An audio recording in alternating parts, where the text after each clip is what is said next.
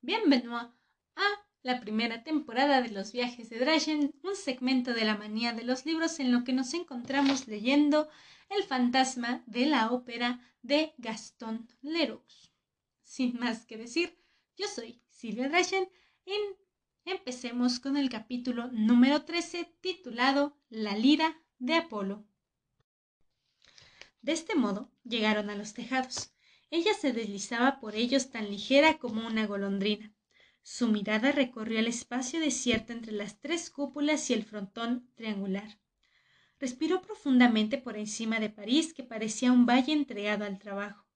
Miró a Raúl con confianza, se le acercó y caminaron uno al lado del otro, allá en lo alto, por las calles de Zinc, por las avenidas de fundición. Contemplaron su sombra gemela en los amplios estanques llenos de agua inmóvil, en los que en verano los más pequeños de la escuela de danza, unos veinte críos, se zambullen y aprenden a nadar. La sombra que le seguía, siempre fiel a sus pasos, había surgido extendiéndose por los tejados, alargándose con movimientos de águila negra por las encrucijadas de las callezuelas de hierro, girando alrededor de los pilones, rodeando silenciosa las cúpulas. Los desaventurados jóvenes no sospechaban en lo más mínimo su presencia cuando se sentaron por fin confiados bajo la alta protección de Apolo, que con gesto de bronce alzaba su lira prodigiosa en el corazón de un cielo encendido. Una esplendorosa tarde de primavera les rodeaba. Algunas nubes que acababan de recibir de poniente una suave tonalidad oro y púrpura pasaban lentamente arrastrando sobre, sobre los jóvenes. Cristín le dijo a Raúl Prometo iremos más lejos y más deprisa que las nubes, hasta el confín del mundo y después me abandonará. Raúl, pero sí, llegado para usted el momento de raptarme, yo me negará a seguirlo. Entonces, Raúl, usted deberá raptarme. Con qué fuerza, que parecía dirigida contra ella misma, pronunció estas palabras, mientras que se apretaba nerviosamente a él. El joven quedó sorprendido. ¿Teme, pues, cambiar de opinión, Cristín? No sé, dijo moviendo extrañamente la cabeza. Es un demonio. y se estremeció. Se acurrucó entre los brazos de Raúl y con un gemido. Ahora me da miedo volver a vivir con él bajo tierra. ¿Y quién la obliga a volver, Cristín? Si no vuelvo a su lado, pueden suceder grandes desgracias. Pero ya no puedo más, no puedo más. ya sé que hay que compadecer a las personas que viven bajo tierra, pero esto es demasiado horrible. Y sin embargo se acerca el momento. Ya no me queda más que un día. Si no voy, él vendrá a buscarme con su voz, me arrastrará con él a su casa bajo tierra y se arrodillará ante mí con su calavera, me dirá que me ama y llorará.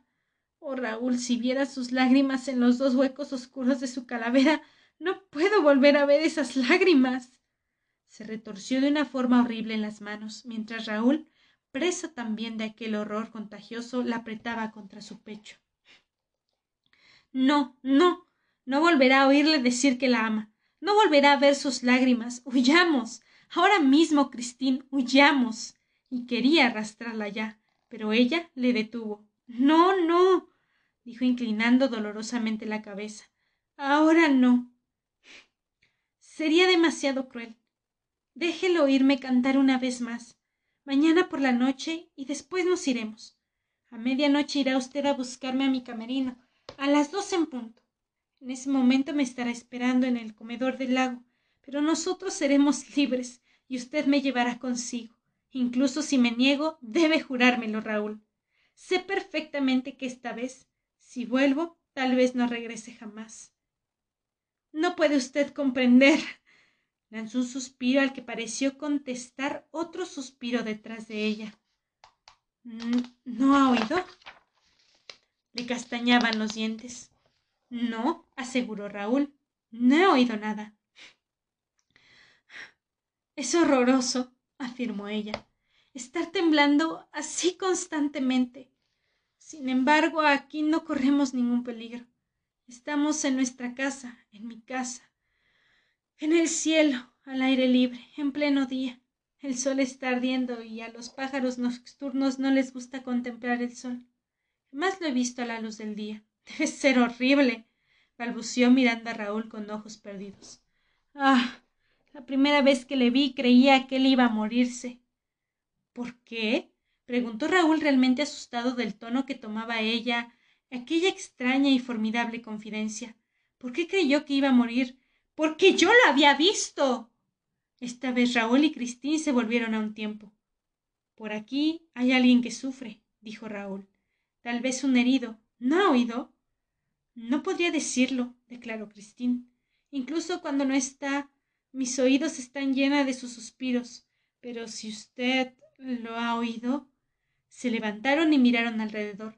Se encontraban absolutamente solos en el inmenso tejado de plomo. Volvieron a sentarse, y Raúl preguntó ¿Cómo lo vio por primera vez? Hacía tres meses que lo oía sin verlo. La primera vez creí, como usted, que aquella voz adorable, que de repente se había puesto a cantar a mi lado, cantaba en el camerino de al lado. Salí y la busqué por todas partes, pero mi camerino está muy aislado. Ya sabe, no puede encontrar la voz en otro lugar. En realidad seguía ahí, en mi camerino. Además, no se limitaba a cantar, sino que me hablaba, contestaba mis preguntas como una auténtica voz de hombre, con la diferencia de que era bella como la voz de un ángel. ¿Cómo explicar un fenómeno tan increíble? Yo nunca había dejado de pensar en el ángel de la música, que mi pobre padre había prometido enviarme apenas muriese. Me atreví a hablarle de esta chiquillada, Raúl, porque usted conoce a mi padre, porque él le quiso y porque usted creyó igual que yo cuando éramos niños en el ángel de la música, por eso estoy segura de que no se sonreirá ni se burlará. Yo conservaba el alma tierna y crédula de la pequeña Loti, y no fue precisamente la compañía de la señora Valerios la que me la hizo perder. Llevé aquella alma inmaculada en mis manos ingenuas e ingenuamente la tendí, la ofrecí a la voz de hombre, creyendo ofrecerla al ángel. En cierta manera la culpa fue también de mi madre adoptiva, a la que no ocultaba yo nada del inexplicable fenómeno. Se apresuró en decirme debes de ser el ángel. En todo caso, siempre puedes preguntárselo.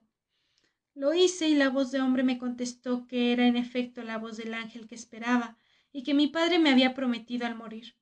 A partir de aquel momento se estableció una gran intimidad entre la voz y yo, y tuve confianza absoluta en ella. Me dijo que había bajado a la tierra para hacerme experimentar la felicidad suprema del arte eterno, y me pidió permiso para darme clases de música todos los días. Acepté con gran ardor y no faltaba a ninguna de las citas que me daba a primera hora en mi camerino cuando ese rincón de la ópera está totalmente desierto. ¿Cómo explicarle cómo fueron aquellas clases? Ni usted mismo, aunque haya oído la voz, puede hacerse una idea. Lo cierto es que no puedo hacerme una idea, afirmó el joven. ¿Con qué se acompañaba? Con una música que ignoro, que estaba detrás de la pared y era de una precisión incomparable. Además, era como si la voz supiera con exactitud en qué punto de mis clases mi padre me había dejado al morir, y también el simple método que había usado. Y así recordando, o mejor dicho, al acordarse mi voz de todas las lecciones anteriores y beneficiándome de repente de las que recibía, evolucioné prodigiosamente, y de tal modo que en otras condiciones habría tardado años. Piense que mi salud es bastante delicada y que mi voz tenía un principio poco carácter. Naturalmente las cuerdas bajas estaban poco desarrolladas, los tonos agudos eran demasiado duros y los medios confusos. Era aquellos defectos a los que mi padre había combatido y vencido por un instante, o a estos defectos a los que la voz venció definitivamente. Poco a poco aumentaba el volumen de los sonidos en proporciones que mi debilidad pasada no me habría permitido esperar. Aprendí a dar el máximo posible de alcance a mi respiración, pero la voz me confió el secreto de desarrollar los sonidos de pecho con una voz de soprano. Sobre todo recubrió todo esto con el fuego sagrado de la inspiración. Despertó en mí una vida ardiente, devoradora, sublime, la voz tenía la virtud de al hacerse oír elevarme hasta ella. Me ponía a la altura de su vuelo maravilloso. El alma de la voz habitaba en mi boca y la llenaba de armonía. En pocas semanas ya no me reconocía al cantar. Estaba incluso asustada. Por un momento temí que hubiera en todo eso una especie de sortilegio. Pero la señora Valerius me tranquilizó. Me consideraba una joven demasiado simple como para interesar al demonio. Mi cambio era un secreto que tan solo sabíamos la voz, la señora Valerius y yo, ya que la misma voz lo había ordenado así.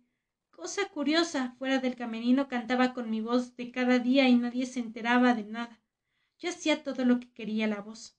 Me decía hay que esperar, ya lo verás. Sorprenderemos a todo París.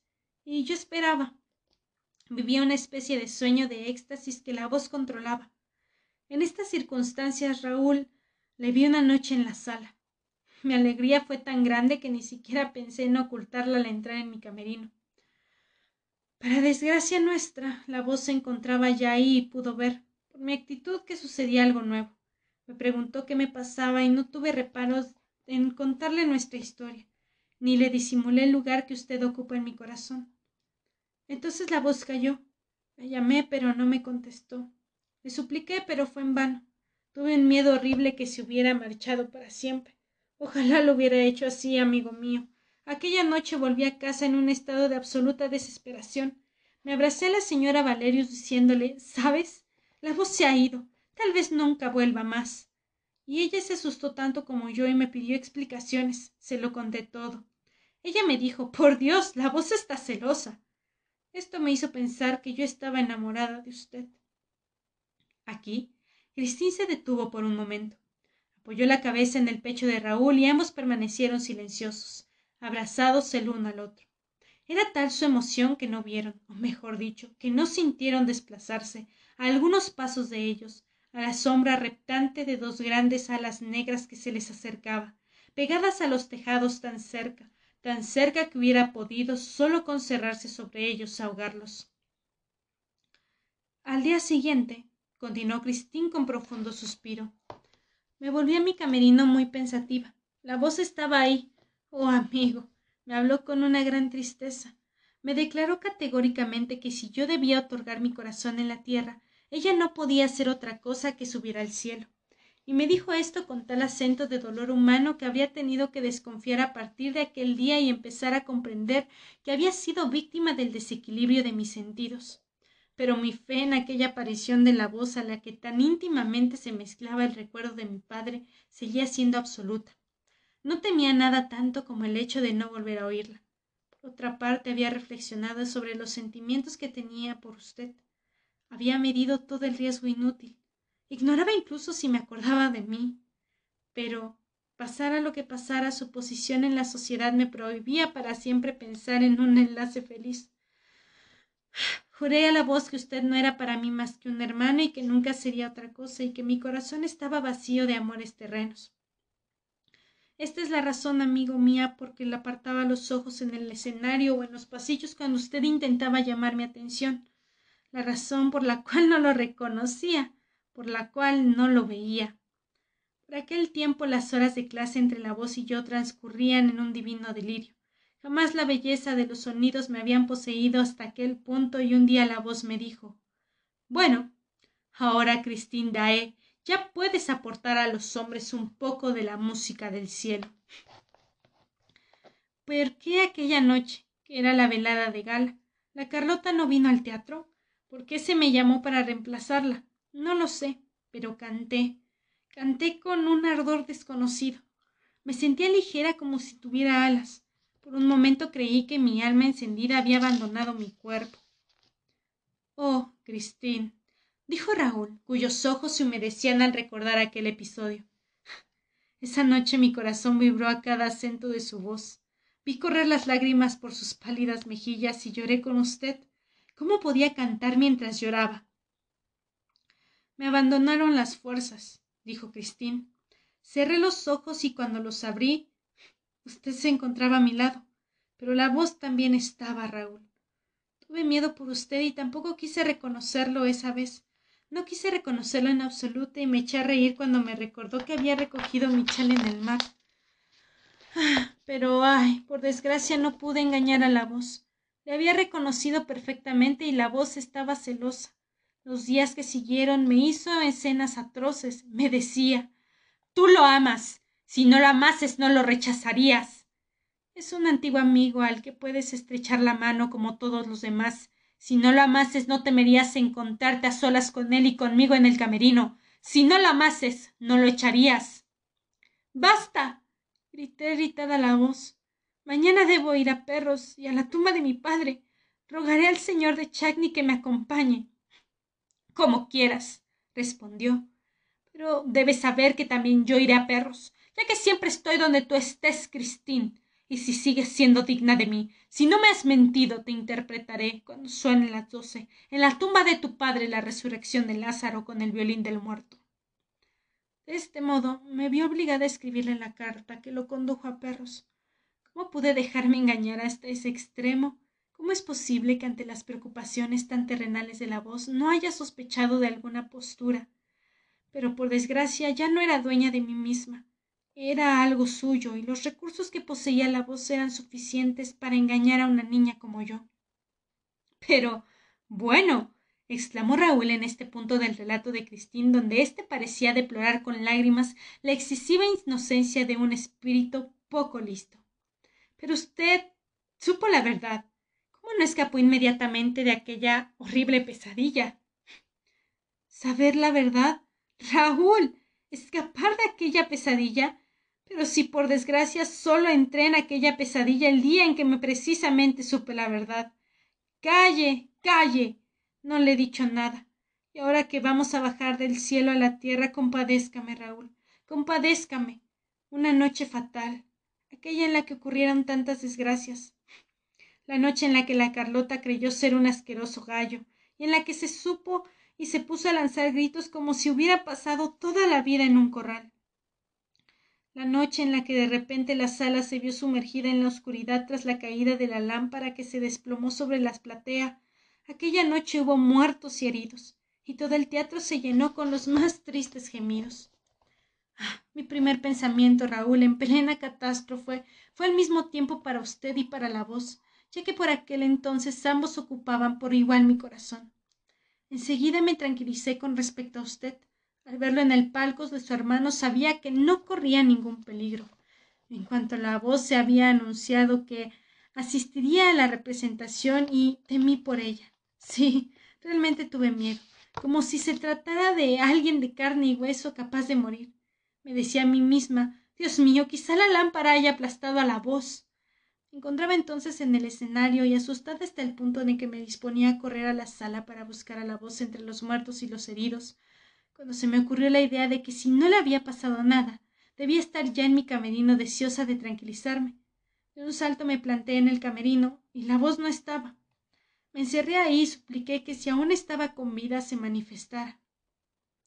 La voz no me contestaba, pero de repente oí un largo, un admirable gemido que conocía perfectamente. Se trataba del lamento de Lázaro cuando a la voz de Jesús comienza a abrir los párpados y a volver a ver la luz del día. Eran los llantos del violín de mi padre. Reconocía la forma de tocar el arco de Daé, el mismo, Raúl, que nos inmovilizaba en los caminos de perros, el mismo en que nos encantó la noche del cementerio. Después, por encima del instrumento invisible y triunfante, oí el grito de alegría de la vida y la voz, manifestándose al fin, y se puso a cantar dominante y soberana. Ven y cree en mí. Los que crean en mí resucitarán. Camina, los que han creído en mí no podrán morir. Me es difícil explicarle la impresión que sentí al oír aquella música y que cantaba la vida eterna en el momento en que a nuestro lado unos pobres desgraciados aplastados por aquella lámpara fatal exhalaban el último suspiro. Me pareció que me ordenaba que me levantara, que me fuera hacia ella. Se alejaba, la seguí. Ven y créenme. Creía en ella, iba, y cosa extraordinaria, mi camerino parecía alargarse ante mis pasos. Alargarse. Evidentemente debía de tratarse de un efecto causado por los espejos, ya que el espejo se encontraba frente a mí y de repente me encontré fuera de mi camerino sin saber cómo. Aquí, Raúl interrumpió bruscamente a la joven. ¿Cómo? Cristín, Cristín, ¿por qué no deja de soñar? No soñaba, mi pobre amigo. Me encontré fuera de mi camerino sin saber cómo. Usted que me vio desaparecer una noche quizá pueda explicarlo. Pero yo no puedo. Solo puedo decirle una cosa, y es que al encontrarme frente a mi espejo no lo vi y giré para ver si lo tenía detrás. pero ya no había espejo ni camerino. Me encontraba en un corredor oscuro. Tuve miedo y grité. Todo estaba en tinieblas a mi alrededor, a lo lejos. Una tuene claridad rojiza alumbraba un ángulo de la pared, una esquina a la encrucijada. grité. Solo mi voz llenaba las paredes, ya que el canto y los violinos se habían enmudecido. De repente, en medio de la oscuridad, una mano cogía la mía, o mejor dicho, algo huesudo y helado que me aprisionó la muñeca sin soltarla. Grité. Un brazo me cogió por la cintura y me levantó. Me debatí un instante horrorizada. Mis dedos se deslizaron a lo largo de las piedras húmedas a las que no pudieron cogerse. Después ya no me moví más. Pensé que iba a morir de terror. Me llevaba hacia la pequeña claridad rojiza. Entramos en aquel resplandor y entonces vi que estaba en brazos de un hombre envuelto en una gran capa negra que llevaba una máscara que le ocultaba toda la cara. Intenté un esfuerzo supremo. Mis miembros se tensaron, mi boca se abrió una vez más para gritar de terror, pero una mano la cerró, una mano que sentí sobre mis labios, sobre mi carne y que olían a muerte, y me desmayé. Cuánto tiempo permanecí inconsciente no sabría decirlo. Volví a abrir los ojos, el hombre de negro y yo seguíamos sumidos en las tinieblas. Una linterna sorda colocada en el suelo alumbraba el chorro de la fuente. El agua que salía de la pared desaparecía casi de inmediato a través del suelo en el que yo me encontraba tendida.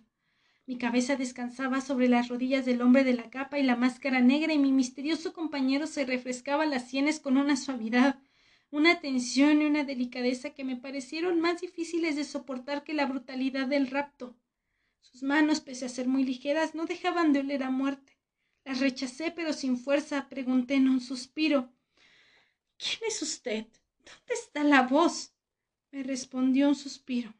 De repente un soplo de aire cálido me azotó el rostro y vagamente en medio de las tinieblas al lado de la forma negra del hombre distinguí una forma blanca. La forma negra me alzó y me depositó sobre la alfombra blanca. Inmediatamente un alegre relincho llegó hasta mis oídos estupefactos y murmuré César. El animal se agitó. Amigo mío, me encontraba recostada a medias en una silla de montar y había reconocido el caballo blanco del profeta, al que muy a menudo había acariciado dándole galosinas, pero un día corrieron rumores por el teatro de que el animal había desaparecido y de que había sido robado por el fantasma de la ópera. En cuanto a mí, yo creía en la voz y no había visto nunca el fantasma pero de pronto me pregunté estremeciéndome si no sería la prisionera del fantasma. En el fondo del corazón llamaba la voz en mi ayuda, ya que jamás hubiera imaginado que la voz y el fantasma fueran uno.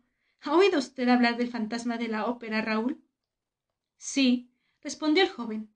Pero dígame, Cristín, ¿qué ocurrió cuando nos encontraron a lomos del caballo blanco del profeta? No hice el menor movimiento y me dejé llevar. Poco a poco un estado de laxitud sucedía a la angustia y al terror en los que me había sumergido la extraña aventura. La silueta negra me sostenía y yo no hacía nada para desprenderme de ella. Una paz extraordinaria me invadía y pensaba encontrarme bajo la benigna influencia de algún elixir. Me sentía en plenitud de fuerza. Mis ojos se iban acostumbrando ya que las tinieblas que por otra parte se aclaraban en algunos lugares gracias a breves fulgores. Juzgué que nos encontrábamos ahora en una estrecha galería circular y pensé en aquella galería que rodeaba la ópera. Bajo tierra era inmensa. Una vez, tan solo una vez, había bajado a los subterráneos de la ópera, que son prodigiosos, pero me había detenido en el tercer sótano sin atreverme a adentrarme más bajo tierra. Sin embargo, dos pisos más en los que se habría podido asentar una ciudad se abrían ante mis pies, pero las sombras que me hacían aparecido me hicieron huir. Hay ahí demonios completamente negros ante calderas y que agitan palas y tenedores, animan los braseros, encienden las llamas, te amenazan si te acercas abriendo de repente sobre uno la boca roja de los hornos. Pero mientras César me llevaba tranquilamente sobre su lomo en medio de aquella noche de pesadilla, vi de repente muy lejos y muy pequeños como si estuvieran en el extremo de un anteojo puesto al revés, a los demonios negros ante los braseros rojos de sus calderas. Aparecían, desaparecían, volvían a aparecer, siguiendo nuestra extraña marcha. Por último desaparecieron definitivamente. La forma de un hombre continuaba sosteniéndome y César caminaba sin guía y con pie firme. No podía decirle ni siquiera aproximadamente cuánto duró aquel viaje a través de la noche. Simplemente sentía que girábamos, que girábamos, que bajábamos, siguiendo una inflexible espiral hacia el corazón mismo de los abismos de la tierra. Pero, ¿no sería mi cabeza la que giraba? De todas formas, no lo creo. No, estaba en un increíble estado de lucidez. César olfateó un momento, notó la atmósfera y aceleró el paso. Sentí el aire húmedo y después César se detuvo. La noche se había aclarado, un resplandor azulado nos rodeaba. Miré donde nos encontrábamos. Estábamos al borde de un lago cuyas aguas de plomo se perdían a lo lejos en la oscuridad, pero la luz azul iluminaba aquella orilla y vi una barquilla atada a una argolla de hierro en el muelle. Yo sabía que todo aquello existía y la visión de aquel lago y de aquella barca bajo tierra no tenía nada de sobrenatural. Pero piensa en las condiciones en las que llegaba aquella ribera. Las almas de los muertos no debían sentir menos inquietud al borde del estige. Caronte no era sin duda más lúgubre ni más mudo que la forma de un hombre que me transportó a la barca. ¿Acaso el elixir había dejado de hacer efecto? ¿Acaso la frescura de aquellos parajes bastaba para hacerme volver a mí misma? Pero mi sopor desaparecía e hice algunos movimientos que denotaban que el terror volvía a empezar.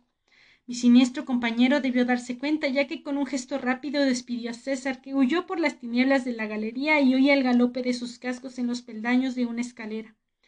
Después, el hombre saltó a la barca y liberó su atadura de hierro. Cogió los remos y remó con firmeza y rapidez. Bajó la máscara. Sus ojos no me perdían de vista. Sentí clavado en mí el peso de sus pupilas inmóviles. A nuestro alrededor el agua no hacía el menor ruido. Nos deslizábamos en medio de aquel resplandor azulado del que le he hablado. Más adelante volvimos a sumergirnos en la noche más completa y por fin atracamos. La barca chocó contra el cuerpo duro y de nuevo volvió a llevarme en brazos, pero yo había recobrado fuerzas para gritar y grité, pero súbitamente me callé deslumbrada por la luz. Sí, una luz brillante en el centro de la cual me habían depositado. Me levanté de un salto, me sentí en la plenitud de mis fuerzas, en medio de un salón que me pareció ordenado, amueblado y adornado de flores, de flores a la vez preciosas y estúpidas a causa de las cintas de seda que las ataban a las canastas, igual que las que venden en las tiendas de los bulevares, demasiado civilizadas como las que estaba acostumbrada a encontrar en mi camerino. Después de cada estreno y en medio de aquel perfume tan parisino, la silueta negra del hombre de la máscara estaba de pie con los brazos cruzados y habló. Tranquilízate, Cristín, dijo. No corres el menor de los peligros. Era la voz. Mi furia igualó a mi sorpresa. Me precipité sobre aquella máscara y quise arrancarla para conocer el rostro de la voz. La forma de hombre me dijo No correrás ningún peligro si no tocas la máscara. Y aprisionándome suavemente las muñecas me hizo sentar. Luego se arrodilló ante mí y no dijo nada más. La humildad de este gesto me hizo recobrar algo de valor. La luz, al precisar todas las cosas de mi alrededor, me devolvió a la realidad de la vida. Por muy extraordinaria que pareciera, la aventura estaba ahora rodeada de objetos motrales a los que podía ver y tocar. Los tapices de las paredes, los muebles, las antorchas, los jarrones e incluso las flores, cuyo origen y precio hubiera podido deducir. Por sus canastillas doradas encerraban fatalmente mi imaginación en los límites de un salón tan trivial como a cualquiera que por lo menos tenía la excusa de no estar situada en el sótano de la ópera. Sin duda tenía que vérmelas con algún ser atrozmente original que habitaba misteriosamente en los sótanos por necesidad, igual que otros, y con la muda aprobación de la administración había encontrado un abrigo definitivo en los confines de aquella torre de Babel moderna, en la que se intrigaba, se cantaba en todas las leguas y se amaba en todas las jergas. Y entonces la voz, la voz a la que había reconocido a pesar de su máscara, que no había podido ocultármela, era aquello que estaba arrodillado ante mí un hombre.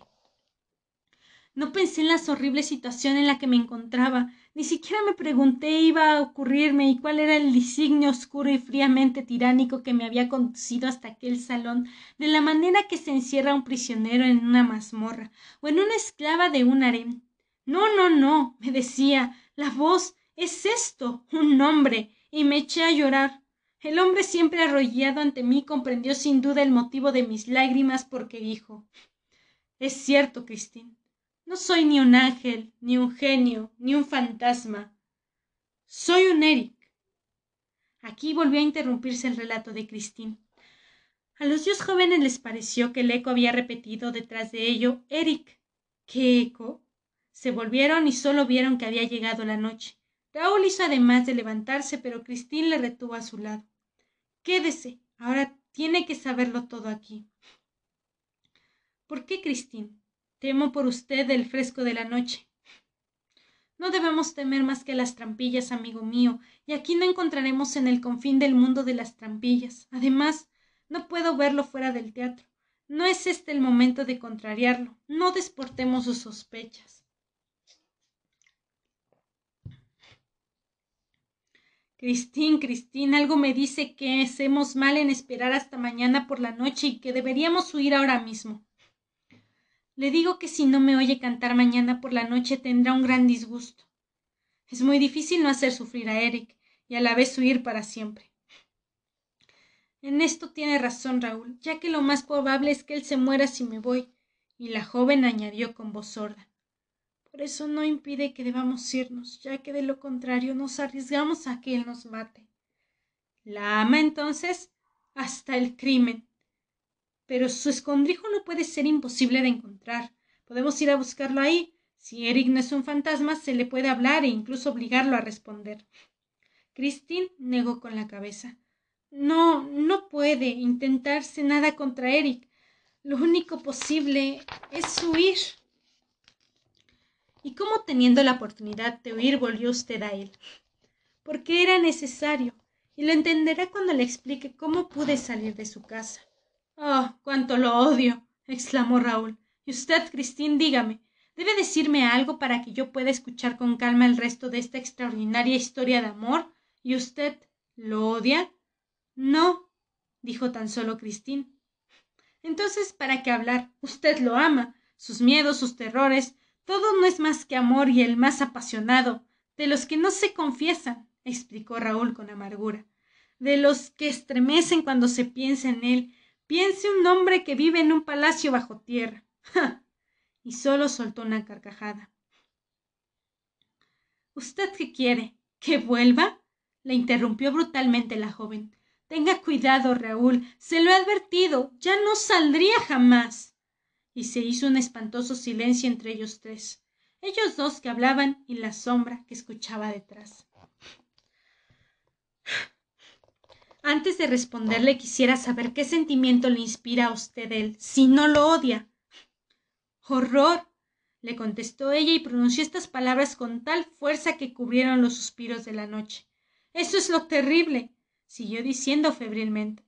Le tengo horror y no lo detesto. ¿Cómo podría odiarlo, Raúl? Contemplé a Erika a mis pies en la mansión del lago bajo tierra. Él mismo me acusa, se maldice, implora mi perdón reconoce su postura, me ama, despliega ante mí un intenso y trágico amor, me ha raptado por amor, me ha encerrado con él en la tierra por amor, pero me respeta, se arrastra, gime y llora. Y cuando me levanto, Raúl, cuando le digo que solo puedo despreciarle si no me devuelve inmediatamente la libertad que me ha quitado, cosa extraña me la ofrece. No tengo más que irme. Está dispuesto a enseñarme el misterioso camino, lo que ocurre es que él también se ha levantado y me ve obligada a recordar que si no es el fantasma, ni ángel, ni genio, sigue siendo la voz, ya que canta. Y yo lo escucho y me quedo. Aquella noche no intercambiamos ni una palabra más. Cogió una arpa y se puso a cantarme con la voz de hombre, voz de ángel, la romanza de Desdemona. El recuerdo que yo tenía de haberla cantado me avergonzaba. Hay una virtud en la música que hace que no exista nada en el mundo exterior fuera de esos sonidos que invaden el corazón. Olvidé mi extravagante aventura, solo revivía la voz y seguía embriagada en su viaje armonioso. Formaba parte del rebaño de Orfeo. Me paseó por el dolor y la alegría, el martirio y la desesperación, la dicha, la muerte y los himneos triunfantes. Yo escuchaba, aquella voz cantaba, me cantó fragmentos desconocidos y me hizo escuchar una música nueva que me causó una extraña impresión de dulzura languidez y reposo. Una música que después de haber elevado mi alma la apaciguó poco a poco y la condujo hasta el umbral del sueño. Me quedé dormida. Desperté me encontraba sola en un sofá, en una pequeña habitación muy sencilla, amueblada con una vulgar cama de caoba y paredes cubiertas de tela de yui, iluminada por una lámpara que sobre el mármol de una vieja cómoda estilo Luis Felipe. ¿Qué era aquel nuevo decorado? Me pasé la mano por la frente como para rechazar un mal sueño, pero ay, por desgracia no tardé mucho en darme cuenta que, que no había soñado. Estaba prisionera y no podía salir de mi habitación más que para entrar en un cuarto de baño muy bien acondicionado, agua caliente y agua fría a voluntad. Al volver a mi habitación vi sobre la cómoda una nota escrita en tinta roja que exponía exactamente cuál era mi triste situación y que si aún no lo había entendido me quitaba todas las dudas acerca de la realidad de los acontecimientos. Mi querida Christine, decía la nota, no tengas miedo respecto a tu destino. No tienes en el mundo a un amigo más fiel y respetuoso que yo. Cuando leas esta nota estarás sola en esta morada, que te pertenece. Salgo para dar una vuelta por las tiendas y traerte toda la ropa que puedas necesitar. Decididamente, exclamé, he caído en manos de un loco. ¿Qué va a ser de mí? ¿Cuánto tiempo piensa ese miserable tenerme encerrada en su prisión subterránea? Como una enajenada recorrí mi pequeño apartamento buscando siempre una salida que no encontré. Me acusé amargamente de mi estúpida superstición y sentí un placer enorme de burlarme de la perfecta inocencia con la que había acogido a través de las paredes a la voz del genio de la música. ¿Cuándo una es tan tonta que está a merced de las más inauditas catástrofes? Me lo había merecido. Tenía ganas de golpearme y me repuse a reír y a llorar a la vez. En ese estado me encontró Eric.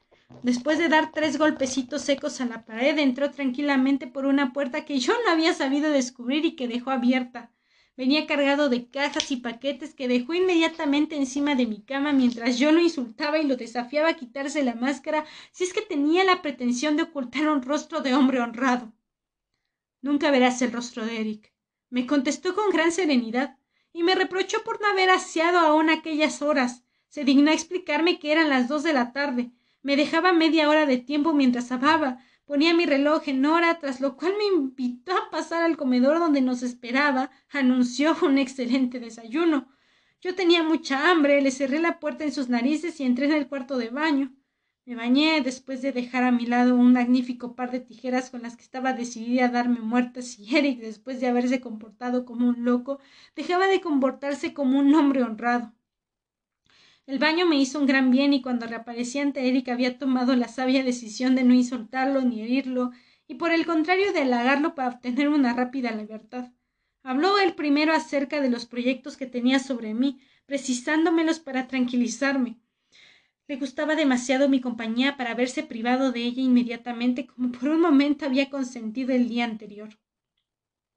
Ante la expresión indignada de mi horror yo debía entender que no había motivo para asustarme de tenerlo a mi lado. Me amaba, pero ya no volvería a decírmelo si yo no se lo autorizaba, y el resto del tiempo lo pasaríamos con la música. ¿Qué entiende usted por el resto del tiempo? le pregunté. Cinco días, me contestó con firmeza. ¿Y después seré libre? Serás libre, Cristín, ya que transcurrido esos cinco días habrás aprendido a no temerme. Entonces volverás para ver de cuando en cuando al pobre Eric. El tono en que pronunció estas palabras me conmovió profundamente. Me pareció reconocer una angustia tan real, tan digna de piedad, que alcé hacia la máscara un rostro enternecido. No podía ver los ojos detrás de la máscara, y esto no ayudaba a disminuir el desagradable sentimiento de malestar que sentía al interrogar aquel misterioso trozo de tela negra. Ah, pero por debajo de la tela, en la punta de la barbilla de la máscara, aparecieron unas, dos, tres, cuatro lágrimas. Me señaló en silencio un asiento frente a él al lado de un pequeño velador que ocupaba el centro de la estancia donde el día anterior había tocado el arpa para mí, y me sentí muy turbada. Sin embargo, comí un apetito algunos cangrejos y un ala de pollo regada con un poco de vino de Tokay, el que él mismo había traído, decía de las bodegas de Coinsingberg, antaño frecuentadas en otro tiempo por Falstaff. Él no comía ni bebía. Le pregunté cuál era su nacionalidad y si aquel nombre de Eric no era de origen escandinavo. Me contestó que no tenía nombre ni patria y que había elegido el de Eric por casualidad. Le pregunté por qué, ya que me quería, no había encontrado un medio mejor de decírmelo que el de arrastrarme con él y encerrarme bajo tierra. Es muy difícil hacerse amar en una tumba, le dije. Uno tiene las citas que puede, respondió en un tono muy especial. Luego se levantó y me tendió la mano porque quería hacerme los honores de su vivienda, pero yo retiré con brusquedad mi mano de la suya lanzando un grito. Lo que acababa de tocar era a la vez húmedo y óseo, y recordé que sus manos solían a muerte. Oh, perdón. Gimió y abrió una puerta ante mí. Esta es mi habitación, dijo. Es bastante extraña. ¿Quieres visitarla? No titubeé. Sus modales, sus palabras, todo su aspecto me hacían tener confianza y además sentía que no debía tener miedo. Entré y me pareció que entraba una cámara mortuoria. Las paredes estaban totalmente tapizadas de negro, pero en lugar de las lágrimas blancas de ordinario completan este monumento, se veía encima de una enorme partitura de música las notas repetidas del diez ira. En medio de la habitación había un dosel, del que colgaban unas cortinas de paño rojo y bajo el dosel un ataúd abierto. Al verlo retrocedí. Ahí es donde duermo, dijo Eric. En la vida hay que acostumbrarse a todo, incluso a la eternidad. Volví la cabeza impresionada por aquel siniestro espectáculo. Mis ojos se posaron entonces en el teclado de un órgano que ocupaba toda una pared. Encima del pupitre se encontraba un cuaderno todo garabateado de notas en rojo. Pedí permiso para mirarlo y leí en la primera página Don Juan triunfante. Sí, me dijo. Algunas veces compongo. Hace ya veinte años que empecé este trabajo.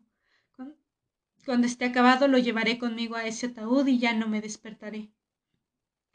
Debe trabajar en él lo menos posible, exclamé. A veces trabajo quince días y quince noches seguidos durante los cuales vivo tan solo de música. Después descanso durante años. ¿Quiere interpretarme algo de su don Juan triunfante? Le pregunté pensando que le gustaría y sobreponiéndome a la repugnancia que me causaba estar en aquella cámara de la muerte. Jamás me pidas eso.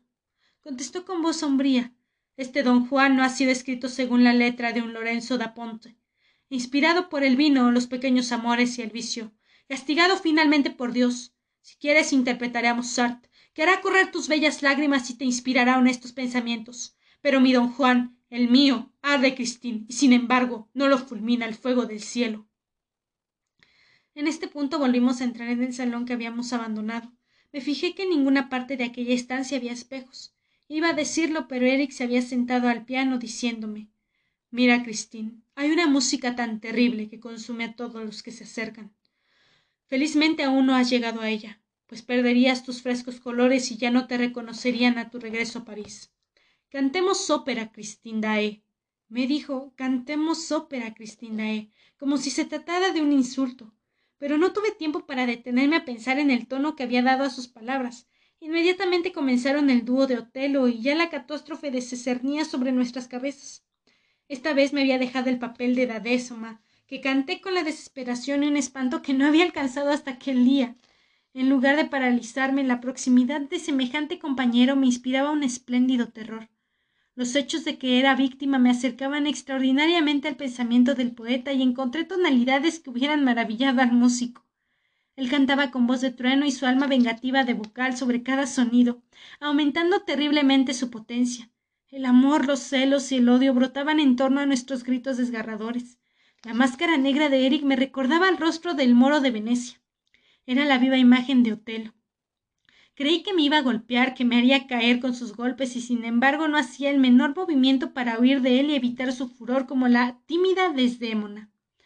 Por el contrario, me acercaba a él, atraída, fascinada, encontrando el encanto de la muerte en semejante pasión. Pero antes de morir quise conocer, para conservar la imagen en mi última mirada, aquellos rasgos desconocidos a los que debía transformado el fuego del arte eterno. Quise ver el rostro de la voz e instintivamente, mediante un gesto que no pude contener, ya que no era dueña de mí, mis dedos ágiles arrancaron la máscara. ¡Oh! ¡Qué horror! ¡Horror y horror! Christine se detuvo ante aquella visión a la que aún parecía querer apartar con sus manos temblorosas, mientras que los ecos de la noche, al igual que habían repetido el nombre de Eric, repetían tres veces horror, horror, horror. Raúl y Christine, siempre estrechamente abrazados, sobrecogidos por el relato, alzaron sus ojos hacia las estrellas que brillaban en un cielo tranquilo y puro. Es extraño, Christine, dijo Raúl, lo llena de gemidos que está una noche tan dulce y apacible. Se diría que se lamenta junto con nosotros. Ahora que va a conocer el secreto, contestó ella, sus oídos, al igual que los míos, se van a llenar de lamentos. Apretó las manos protectoras de Raúl entre las suyas y sacudida por un largo estrecimiento, continuó.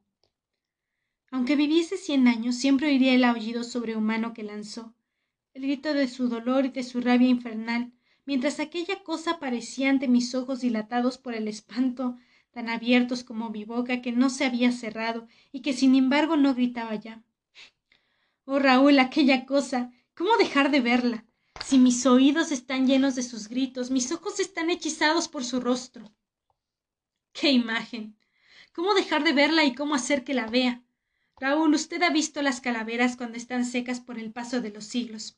Y si no fue víctima de una horrible pesadilla, vio también su calavera la noche de perros. También ha visto pasearse durante el último baile de disfraces a la muerte roja. Pero todas esas calaveras permanecían inmóviles y su mudo horror ya no vivía. Pero imagine, si es capaz, la máscara de la muerte reviviendo de repente para expresar, por los agujeros negros de sus ojos, su nariz y su boca, la ira desatada, el furor soberano de un demonio. Imagine la ausencia de mirada en los agujeros de los ojos, ya que, como supe más tarde, no pueden verse sus ojos de brasa más que en la noche profunda. Yo debía de ser pegada a la pared, la viva imagen del espanto, como él era el de la repulsión. Entonces acercó a mí el rechinar horrible de sus dientes sin labios y mientras yo caía de rodillas me susurró lleno de odio cosas insensatas, palabras interrumpidas, maldiciones, delirio y no sé cuántas cosas más. Mira. gritaba inclinando sobre mí. Has querido ver. Ve, pues. Impregna tus ojos, embriaga tu alma con mi maldita fealdad.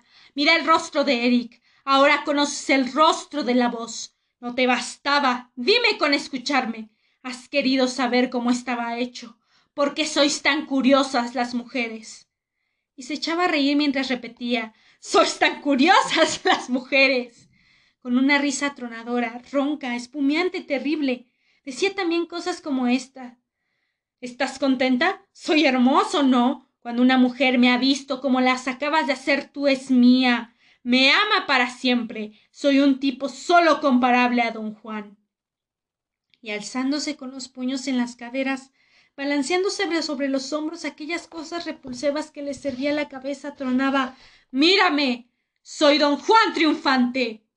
Al verme girar la cabeza pidiendo piedad, me cogió brutalmente por el pelo y me obligó a mirarlo. Sus dedos de muerte se enlazaron a mis cabellos. Basta, basta. lo interrumpió Raúl. Lo mataré. lo mataré. En el nombre del cielo, Cristín, dígame dónde está el comedor del lago. Lo mataré.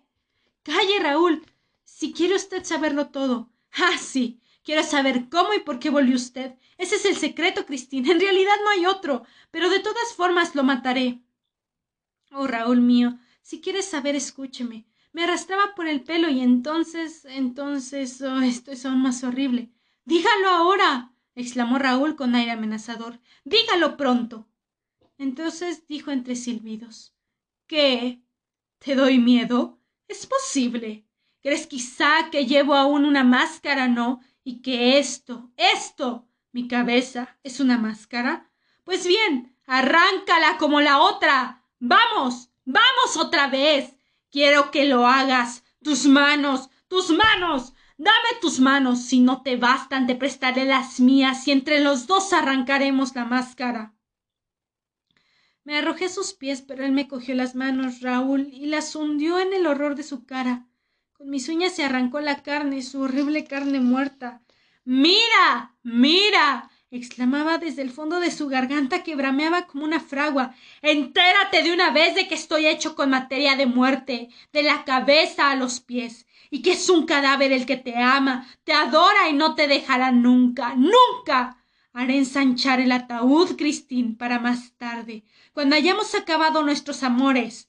¿Ves? Ya no río. Lloro. Lloro por ti que me has arrancado la máscara y que por ella no podrás abandonarme jamás. Mientras podías creerme hermoso, Cristín, podías volver. Sé que hubieras vuelto, pero ahora que conoces mi monstruosidad durarás para siempre. No te soltaré, porque has querido verme, insensata, loca, Cristín, porque has querido verme si mi padre no me ha visto jamás, si mi madre, por que no ha querido verme, para no verme me regaló llorando mi primera máscara. Por fin me había soltado y yo arrastraba por el parque entre sollozos. Después, como un reptil, se arrastró y salió de la habitación y entró en la suya, cuya puerta se volvió a cerrar y yo me quedé sola. entregada a mi horror y a mis pensamientos, libre de la visión de la cosa. Un inmenso silencio sepulcral había sucedido en aquella tormenta y pude reflexionar acerca de las terribles consecuencias del gesto que había hecho al arrancarle la máscara. Las últimas palabras del monstruo me habían informado de sobra. Yo misma me había aprisionado para siempre y mi curiosidad iba a ser la causa de todas mis desgracias. Me lo había advertido con frecuencia. Me había repetido que no correría ningún peligro mientras no tocase la máscara y yo lo había tocado. Maldije mi imprudencia, pero me di cuenta temblando de que el razonamiento del monstruo era lógico. Se habría vuelto si no lo hubiera visto al rostro. Ya me había conmovido lo suficiente, interesado, incluso apiadado, mediante sus lágrimas enmascaradas, para que permaneciera imposible ante su ruego. Por último, yo no era una ingrata y su defecto no iba a hacerme olvidar que era la voz y que me había reconfortado con su genio. Habría vuelto, pero ahora de encontrarme lejos de aquellas catacumbas no volvería. No sé, vuelve para encerrarse en una tumba con un cadáver que te ama su manera excitada de actuar durante la escena y de mirarme, o mejor dicho, de acercar a mí los dos agujeros negros de su mirada invisible, había podido darme cuenta de que su pasión no tenía límites. Para que no me tomara en sus brazos en un momento en que no podía ofrecerle la menor resistencia, era preciso que aquel monstruo fuera a la vez un ángel y quizá a pesar de todo lo era un poco, el ángel de la música, y puede que lo hubiera sido del todo si Dios le hubiera dado otro físico en lugar de vestirlo de pobredumbre. Extraviada ante la idea del destino que me estaba reservado, presa del terror de ver volverse a abrir la puerta de la habitación del ataúd y de volver a ver el rostro del monstruo sin máscara, me había deslizado hasta mi propio cuarto y me había apoderado de las tijeras que podían poner término a mi espantoso destino, cuando en ese momento oí las notas de un órgano. Entonces fue cuando empecé a entender las palabras de Eric acerca de lo que llamaba, con un desprecio que me había dejado estupefacta, la música de ópera, ya que lo que oía no tenía nada que ver con lo que me había fascinado hasta entonces. Su don Juan triunfante, ya que no me cabía la menor duda de lo que había volcado en su obra maestra para olvidar el horror de lo que acababa de ocurrir. Su don Juan triunfante no me pareció al principio más que un largo y horrible y magnífico sollozo en el que el pobre Eric había vertido en toda su miseria maldita. Volví a ver el cuaderno de notas rojas e imaginaba fácilmente que aquella música había sido escrita con sangre. Me paseaba con todo detalle a través del martirio. Me hacía entrar en todos los rincones del abismo habitado por la fealdad humana me mostraba a Eric golpeando atrozmente su pobre cabeza repulsiva contra las paredes fúnebres de aquel infierno y rehuyendo, para no asustarlo, la mirada de los hombres. Asistida, anonadada, jadeante, desesperada y vencida, a la eclosión de aquellos acordes maravillosos en los que se divinizaba el dolor. Después, los sonidos que subían del abismo se agruparon de repente en un vuelo prodigioso y amenazante. Su tropa tornalzada pareció escalar el cielo al igual que el águila cuando sube al sol. Aquella sinfonía pareció abrazar el mundo y comprendí que la obra se había realizado por fin y que la fealdad elevadas en alas del amor se había atrevido a mirar cara a cara la belleza. Me sentía como ebria. La puerta que me separaba de Eric se dio ante mis esfuerzos. Se había levantado al oírme, pero no se atrevió a envolverme. Eric. exclamé. Enséñeme el rostro sin terror. Le juro que es usted el más desgraciado y sublime de los hombres, y si a partir de ahora Christine Diae tiembla al mirarle, es porque piensa en la grandeza de su genio. Entonces Eric se volvió. Había creído en mí y yo también, por desgracia. Y yo, ay, ay, yo tenía fe en mí. Elevó hasta el destino sus manos desencarnadas y se arrodilló ante mí con palabras de amor, con palabras de amor en su boca de muerte. La música se había callado. Besaba el borde de mi falda y no vio que yo cerraba los ojos. ¿Qué más puedo decirle, Raúl? Ahora ya conoce el drama. Durante quince días se repitió, quince días durante los cuales le mentí. Mi mentira fue tan horrible como el monstruo al que iba dirigida, y a ese precio fue como pude conseguir la libertad. Quemé su máscara. Desempeñé también mi papel que cuando no cantaba se atrevía a mendigar alguna de mis miradas, como un perro tímido que da vueltas alrededor de su amo. Se convirtió así como en un esclavo fiel y me rodeaba a mí de mil cuidados. Poco a poco llegué a inspirarle tanta confianza que se atrevió a llevarme a las orillas del lago Averno y a pasearme en barca por sus aguas de plomo. En los últimos días de mi cautiverio por la noche me hacía atravesar las verjas que encierran los subterráneos de la calle Escribe. Ahí nos esperaba un carruaje que nos lleva hasta la soledad del Bois. La noche en la que nos encontramos estuvo a punto de resultarme trágica. Ya que siente hacia usted unos celos horribles a los que no he podido combatir más que afirmando su próxima partida.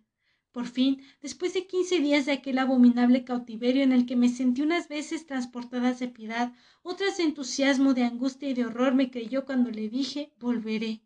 Y ha vuelto, Cristín, gimió Raúl. Es cierto, Raúl, y debo decir que no fueron las espantosas amenazas con las que acompañó mi libertad las que me ayudaron a mantener mi palabra, sino el sollozo desesperado que lanzó en el umbral de su tumba. Sí, ese sollozo, repitió Cristín moviendo dolorosamente la cabeza. Me encadenó al desaventurado monstruo más de lo que yo misma suponía en el momento de decirnos adiós. Pobre Eric, pobre Eric. Cristín, dijo Raúl poniéndose de pie. Dice usted que me ama, pero pocas horas han transcurrido desde que ha recuperado su libertad que ya vuelve al lado de Eric. Recuerde el baile de disfraces. Las cosas habían sido acordadas así, Recuerde también que aquellas horas las pasé con usted, Raúl, con peligro para ambos. Durante aquellas horas dudé que me amase. Aún lo duda, Raúl. Sepa entonces que cada uno de mis viajes al lado de Eric ha aumentado mi horror hacia él, ya que cada uno de estos viajes, en lugar de calmarlo como yo esperaba, le vuelven aún más loco de amor, y tengo miedo, tengo miedo, tengo miedo. Tiene miedo, pero me ama. Si Eric no fuera como es, ¿me amaría, Cristín? desaventurado. ¿Por qué tentar al destino? ¿Para qué preguntarme cosas que he ocultado en el fondo de mi conciencia como un pecado? Se levantó a su vez, rodeó la cabeza del joven con sus bellos brazos y le dijo Oh mi prometido de un día, si no le amase no le ofrecería mis labios por primera y última vez.